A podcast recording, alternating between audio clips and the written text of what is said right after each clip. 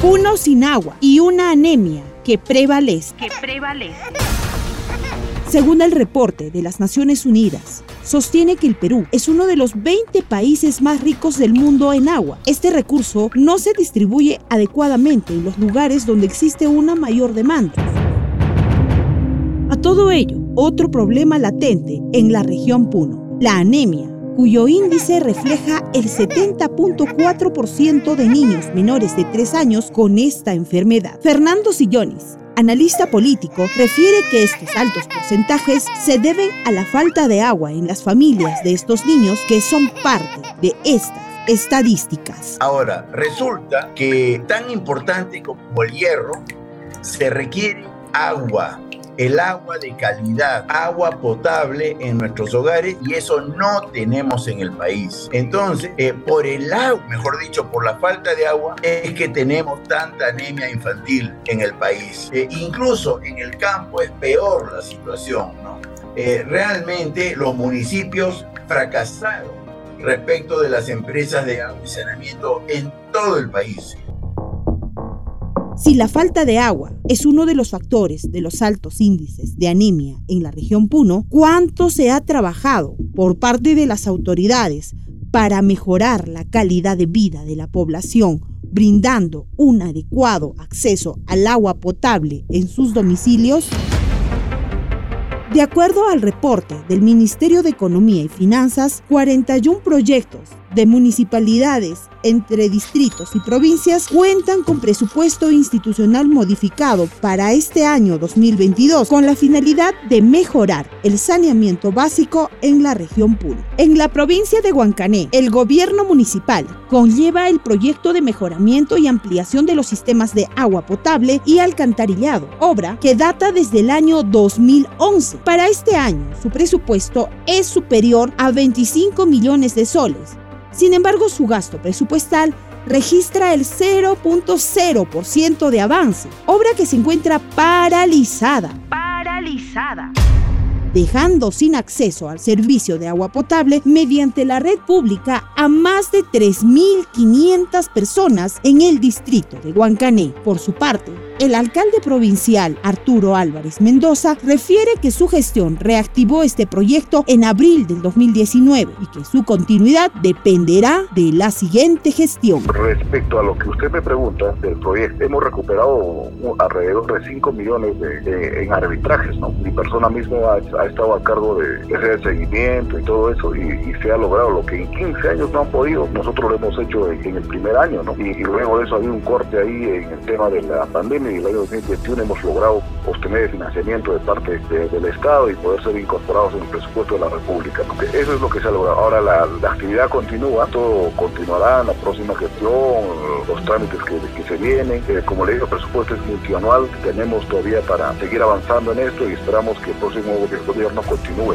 Para la Municipalidad Provincial de Carabaya, se viene ejecutando el proyecto de mejoramiento y ampliación de los servicios de agua potable y desagüe en el distrito de Macusani, iniciado este en el 2018, con un presupuesto que en este año es de más de 16 millones de soles. En tanto, el avance presupuestal solo refleja el 22.1%, debiendo culminar esta obra en enero del año 2021. En tanto, la Municipalidad Provincial de Puno cuenta con un presupuesto superior a los 14 millones de soles. Desafortunadamente, el gasto presupuestal refleja el 0.8% de avance. Según InfoObras, el estado de esta obra está paralizado, la misma que debió culminar en abril del 2021. Esta situación deja sin acceso a este elemento vital a más de 21.000 habitantes de la zona norte de Puno. Al respecto, el gerente municipal de Puno, Renzo Condori, refiere que la paralización de esta obra se debe al incumplimiento de la empresa ejecutora y que la comuna local se encuentra levantando las observaciones dadas por el Ministerio de Vivienda, situación que los limita a la fecha. Lo paradójico es que Puno siendo capital de la región, hasta el momento no se haya realizado las gestiones para renovar el equipamiento que permite adecuada distribución de líquido elemento. Según el actual gerente de EMSAPUNO, ingeniero Luis Aguilar, la infraestructura ya cumplió su siglo de vida, situación que ocasiona los constantes cortes de agua en Puno y que demanda urgentemente su renovación. Que bueno, eh, Puno se abastece mediante ese, ese sistema ¿no? del tema del equipo electromecánico. ¿no? Hemos encontrado que eh, los equipos ya han pasado con vida útil, ¿no? de los cuales venimos trabajando para el reemplazo de esos. ¿no? Pues ya han pasado ya, son viejos los equipos, ¿no? ya han pasado una antigüedad. La, la recomendación es que los equipos sean renovados cada 80 mil horas o cada 5 años. Entonces estos equipos se deterioran en, en ese plazo. ¿no?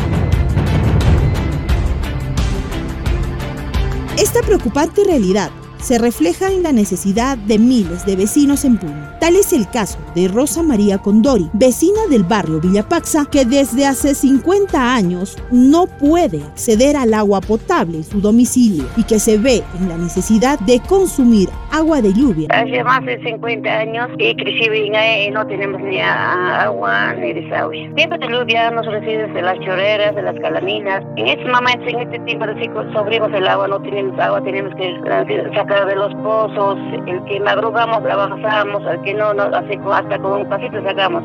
No tenemos agua. De igual manera que ustedes vecinos sufren así, no tenemos agua, más que todos los niños. Rosa María, a sus 68 años, sigue esperando la gestión y compromiso de cuantos alcaldes prometieron brindar este servicio a más de 100 familias en este sector, que a la fecha solo quedaron en promesas. Nosotros estamos pidiendo a las autoridades que nos acepte agua de desagüe, que nosotros quisiéramos pronto que nos acepte los documentos que hemos presentado. Queremos urgente agua de desagüe, es más primordial. No, no, no, no tenemos hasta ahorita ni una respuesta. Según dice que va a haber, va a haber, pero nada. Pero años ya siempre, ya somos ya más, unos seis, ocho años que estamos solicitando eso, pero la misma cosa. Para el año, para el año, ya, ya ahora ya será nada. Las autoridades cambian y no hay nada solución para nosotros. Trasladamos esta preocupación al gerente de EMSAPUN, ingeniero Luis Aguilar, quien refirió que la solución a este problema es la generación de obras de cabecera, es decir, proyectos de mayor magnitud que no está en poder de la CPS ni en su presupuesto, enmarcando claramente que el convenio 25 hasta el momento no tiene mayor avance. Necesitamos obras de cabecera. ¿Qué cosas son las obras de cabecera? Pues son aquellas sobre todo la producción que nos pueda garantizar el, el abastecimiento de agua, pero hacer obras de cabecera implica bastante presupuesto, ¿no? E implica hacer obras de magnitud y EMSAPU no, no, pues el Estado no le da, pues no, no, no le asigna recursos para este tipo, lo único que EMSAPU no, las EPS, a los dimensionamiento y a los costos de estas obras de cabecera no podría asumir un, un costo elevado en el tema de, de invertir en, en, en, obras de cabecera de alto. Ya, ok, pero eso no lo puede hacer EMSA, pero sí lo puede hacer la municipalidad. Sí lo puede hacer la municipalidad, el gobierno regional, el gobierno central. ¿Y no lo hace? Eh, en estas alturas eh, se está gestionando el convenio 25. Ese es el convenio que nace desde 2018 ya, más aproximadamente. Una de las alternativas propuestas para la solución de estos problemas que aqueja a Puno es el convenio 25.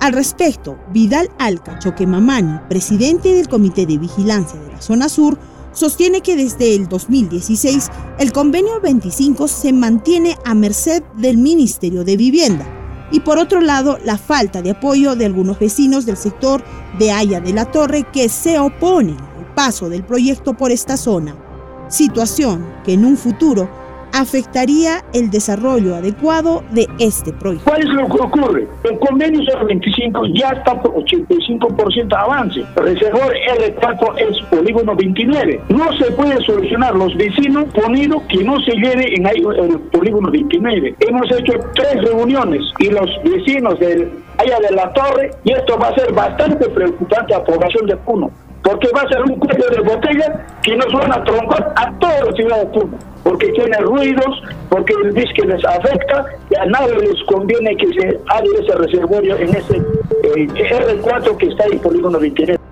Con estas explicaciones, tal parece que ninguna autoridad de turno se atrevió a asumir este reto a favor de miles de familias que padecen diariamente la falta de agua potable y con mayor razón hacerle frente al 70.4% de niños menores de 3 años que padecen de anemia.